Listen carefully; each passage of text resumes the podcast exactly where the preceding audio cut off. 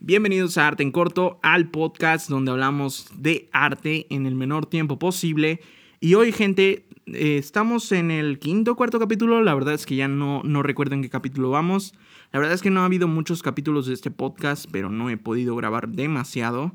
Hoy en este episodio la verdad es que no traigo nada guionizado, quiero plasmar mi opinión en aquí, quiero decir lo que yo opino, lo que yo pienso sobre eh, ya lo vieron en el título, probablemente ya lo vieron, probablemente ya saben de qué va a tratar, pero hoy quiero hablar de una de mis pasiones más arraigadas y que más he vivido en toda mi vida.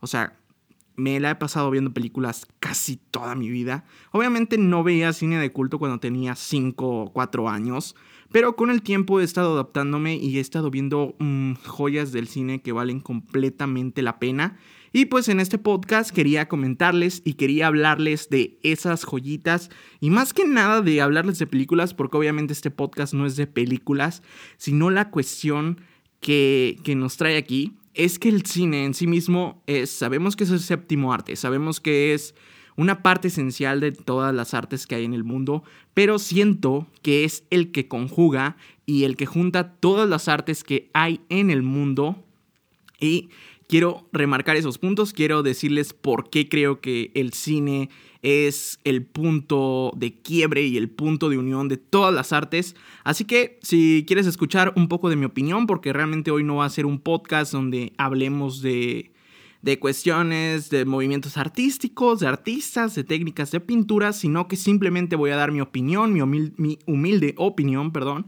Y pues vamos a comenzar con este podcast que trata sobre el arte como cine.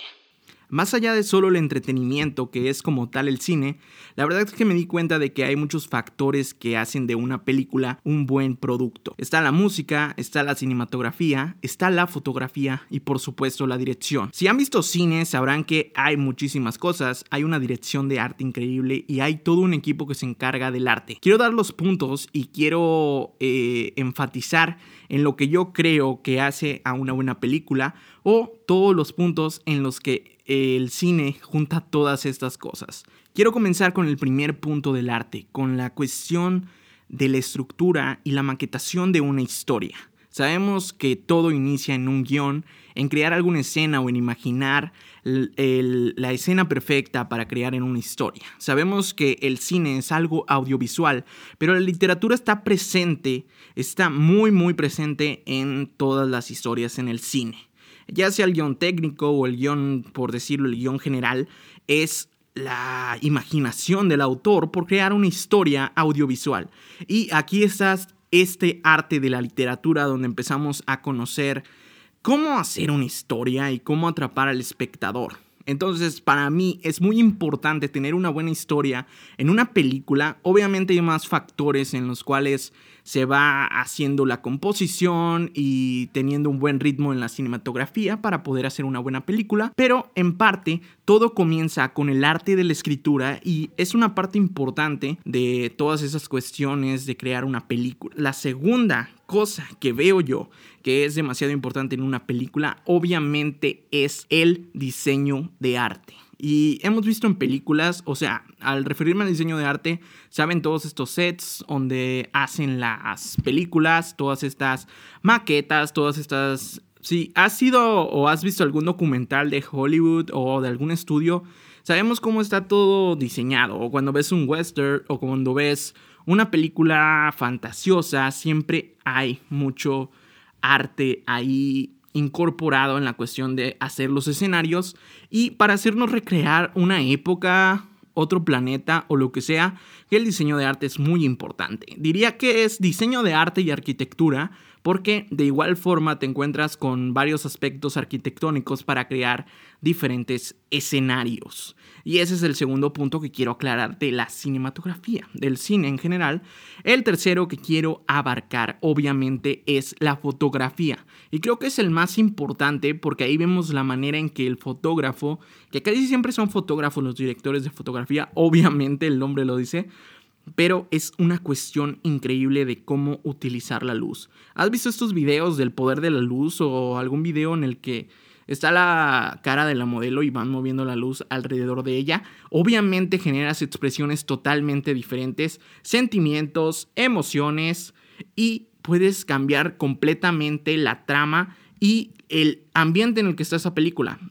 Entonces, el director de fotografía, que obviamente la fotografía como arte, tenemos que buscar la luz, tenemos que buscar los encuadres, obviamente los encuadres, tenemos que buscar la profundidad de campo, tenemos que ver cómo van a ser los planos, si hacemos un close-up, si hacemos un plano contrapicado, un western, un plano americano, y creo que esto es lo más importante. Ver la fotografía, porque aquí podemos elegir la paleta de colores, si has visto Blade Runner, si has visto El Renacido, que se hace con luz natural, si has visto El libro de la vida o cualquier tipo de películas, te das cuenta que hay una diferenciación de color y hay colores que se, que se traspasan en toda la película, o sea, que están en toda la película y creo que eso es bastante importante y es un trabajo importante para el director de fotografía. Así que cuando veas una película recuerda ver cómo son las tonalidades, cómo es la capa de colores, las tonalidades, el pantone que hay ahí. Hay varias cuentas de Instagram que se dedican a hacer esto, a comparar las paletas de colores de diferentes películas. Te recomiendo que lo veas, te recomiendo que los cheques. Y pues bueno, la fotografía siento que es lo más importante de lo que es el cine. Si yo tuviera que decidir entre ser director de cine o director de fotografía, realmente yo me iría con fotografía porque siento que es lo que le da esa vividez a la película, ¿sabes? Lo que le da el corazón a la película. Hay varios directores de fotografía que me encantan. Obviamente, ¿puedo mencionarlos? Mm, bueno, me voy a abstener a mencionarlos, pero es bastante importante la dirección de fotografía. Eh, no sé si puedo dejar unos links aquí abajo para que vean varios videos. Eh, vamos con el siguiente punto, con el siguiente punto que yo creo bastante importante y ese es la música. Obviamente una película no está completa sin música. Hay algunas escenas que podrían cambiar, perdón, completamente con la cuestión de la música, con simplemente cambiar una composición. Ahí tenemos a Hans Zimmer. Hans Zimmer es, es Hans Zimmer, no puedo decir nada más. Entonces, las películas son importantísimo crear un soundtrack. Hay muchos directores como Tarantino, como... Eh, eh, eh, se me van los nombres, ¿por qué digo los más famosos? Pero bueno, como Tarantino que usa un soundtrack completamente ajeno, son canciones que ya están en el ámbito popular, pero hay directores, como les digo, que usan a, a autores como Hans Zimmer, en los que hacen toda la composición para la película, crean canciones para la película. Y esto puede ser de las dos maneras, cada director lo usa como quiere, como te digo, Tarantino usa eh, estos recursos de canciones que ya están en el ámbito popular y casi nunca agrega canciones originales hacia su película. Y la verdad que toda esta cuestión es, va de la mano con el director, va de la mano con el director.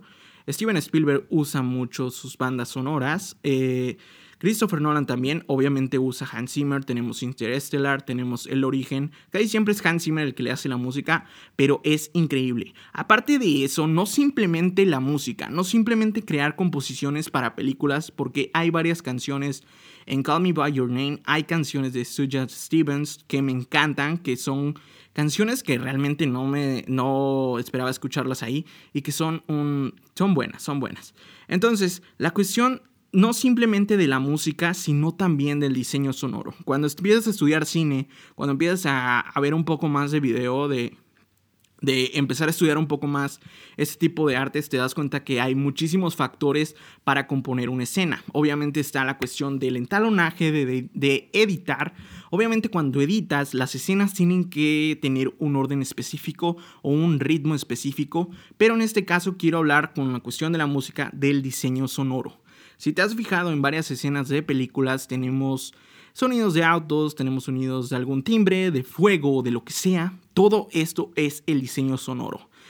Si has visto alguna película y no tiene diseño sonoro, sería un poco extraño darte cuenta de cómo es el ambiente de la película. El diseño sonoro nos indica dónde estamos, en qué situación estamos, qué estamos haciendo, qué está haciendo el personaje secundario, por qué hay patrullas, qué tal si estás viendo una escena que están persiguiendo a alguien. ¿Qué tal si el director simplemente graba una escena donde eh, va huyendo por un callejón y realmente decimos, está huyendo, bien, pero ¿qué tal si agregas sirenas a lo lejos? Eso es una cuestión del diseño sonoro, crear un ambiente para la película. Obviamente en videos más cortos, en short films y lo que sea, puedes crear un poco más de diseño sonoro más random y más como para enfatizar al, al, que está viendo tu película o tu cortometraje, pero el diseño sonoro es bastante importante y lo agrego con el de la música porque son los puntos más increíbles que he visto en la cuestión del cine. Otra, otro arte que veo también importante y que es un poco el que falta.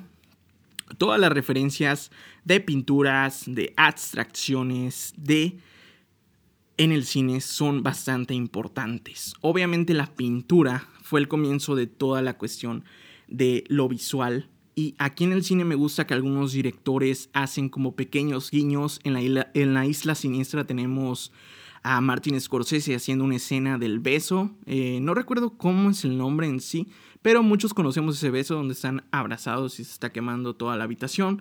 También tenemos a Almodóvar que en la película de... de no recuerdo cuál es el nombre de esa película, pero es hace una referencia a Magritte y me encantan todos esos guiños que hacen a pinturas. Además del siguiente arte que quiero hablar y que quiero mencionar sobre el cine es la actuación. Obviamente hay actuaciones buenas, hay actuaciones malas, hay actuaciones que son increíbles y en este momento entramos a esas actuaciones que son sublimes. He visto películas en las cuales me siento muy atrapado, más que por la, la película en sí, mm, es más por el actor, que me hace enfatizar con su personaje y que ha leído el guion de manera profesional y ha sabido cómo interpretar a, esto, a todos estos personajes. Eh, hay algunas películas que inclusive se salvan simplemente con las, con las actuaciones. Y creo que ese es el arte que, más apoyo en la cuestión del cine. Obviamente aquí está todo lo englobado, lo que les digo que todo el cine engloba prácticamente todas las artes y crea un núcleo de todas ellas para que vayas a verlas. Eh, el siguiente que quiero decir son los efectos especiales. Obviamente hemos visto los efectos especiales. Y aquí entra un arte del, del VFX y toda esta cuestión de diseño digital. Y me van a decir que no es un arte ver Avatar o ver Interestelar. Crearon un agujero negro. Si ves Interestelar, un dato curioso es que el agujero negro de Interestelar es el más cercano que tenemos a uno real. Se hizo con un físico que creo que ganó el premio Nobel, entonces lo hicieron el, el, el departamento de CGI y este físico hicieron en conjunto este agujero negro lo más específico posible. Si viste eh, la foto del agujero negro de 2018 o 2019, la verdad es que no recuerdo, esta foto famosísima que es la primera foto de un agujero negro, está basado en la investigación que hicieron para Interestelar en la película.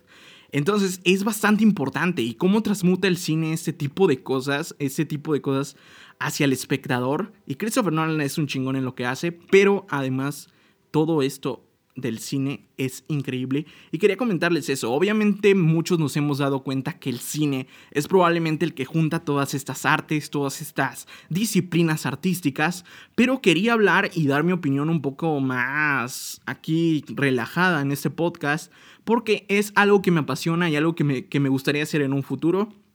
He, alguno, he hecho alguno que otro corto, pero la verdad es que no llego esa capacidad de crear buenas historias. A veces escribo, a veces a veces simplemente grabo cosas bonitas, pero obviamente mi sueño es crear un cortometraje o crear un largometraje. La verdad es que aún no sé, pero el tiempo lo dirá. Y esto fue Arte en Corto, una simple opinión, una opinión bastante humilde de mi parte, no lo sé. No sé si les haya gustado, la verdad es que no tengo ni idea.